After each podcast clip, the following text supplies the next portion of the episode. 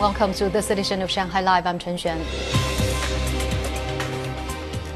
Japan announced earlier this week that it will release more than 1 million tons of treated radioactive waste water from the wrecked Fukushima nuclear plant into the Pacific Ocean in two years. The area's residents and neighboring countries oppose the plan. And earlier, I spoke to an expert from Shanghai Jiao Tong University's School of Oceanography about the potential impact on the environment and lives.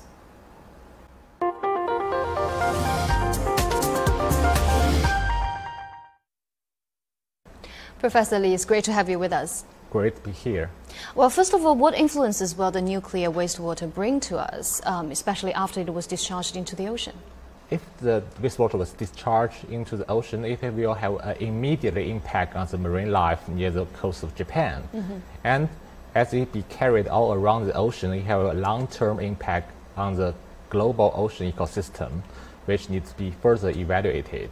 Currently, people are most talk about the tritium, but I'm, I'm saying that there are more dangerous components in that wastewater, such as ruthenium, cobalt, iodine, and uh, maybe plutonium.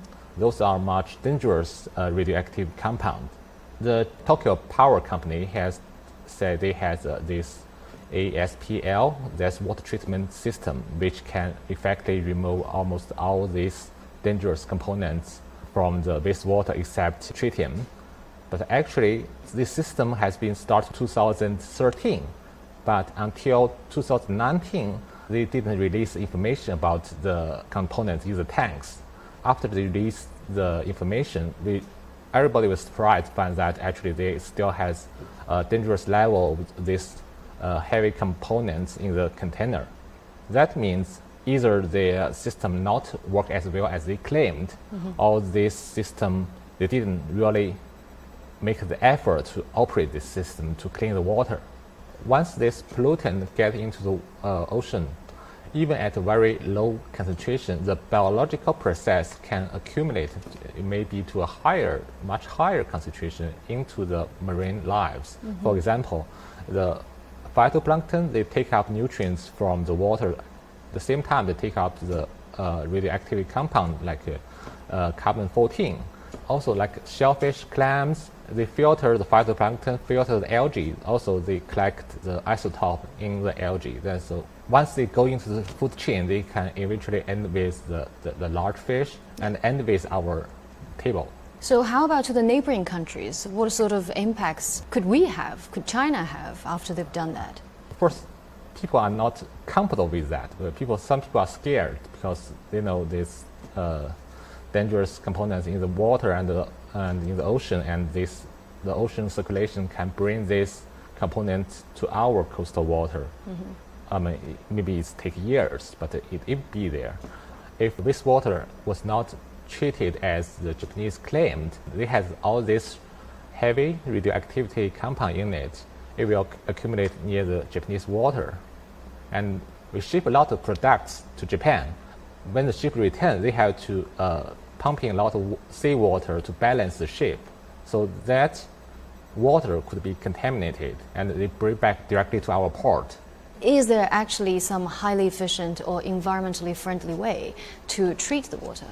Actually, Japan has proposed a couple methods. The other way is they want to evaporate mm-hmm. the, the water into the air. That means all this uh, compound go directly to the air. Mm-hmm.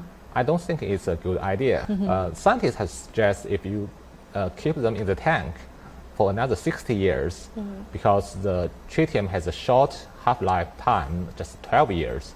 After 60 years, 97% of the tritium will be safe, mm-hmm. and including other uh, short half-life uh, components. So mm-hmm. that's another solution. And there's also a proposed idea like you can mix the polluted water with uh, cement to make a concrete rock. So basically, they lock all the pollutant in the uh, concrete. You have dig a deep hole and uh, and seal the all this concrete in the deep in the earth. Uh, underground. Yeah, underground. Mm-hmm. Underground. Mm-hmm. Yes. Actually, there's only around 150 tons of wastewater per day. Mm-hmm. I think for a country that's and there's a lot of wasteland around. So this should, space should not uh, be a problem. I think they just don't want to spend more money on that. Actually, the solutions is you resolve the problem from the root, just to fix the melt reactor. It's hard, but it has to be done. If you don't solve the melted reactors, we have to cooling the reactor every day. So there's always more uh, polluted water. So that's, that's not going to end the problem. Uh, the other solution is they may, if they claim they, their water treatment system working so good, they can clean the uh, cooling water and recycle it to put it back as cooling water again. So that might be a solution. Thank you so much, Professor Li, for sharing your insights with us. Uh, thank you.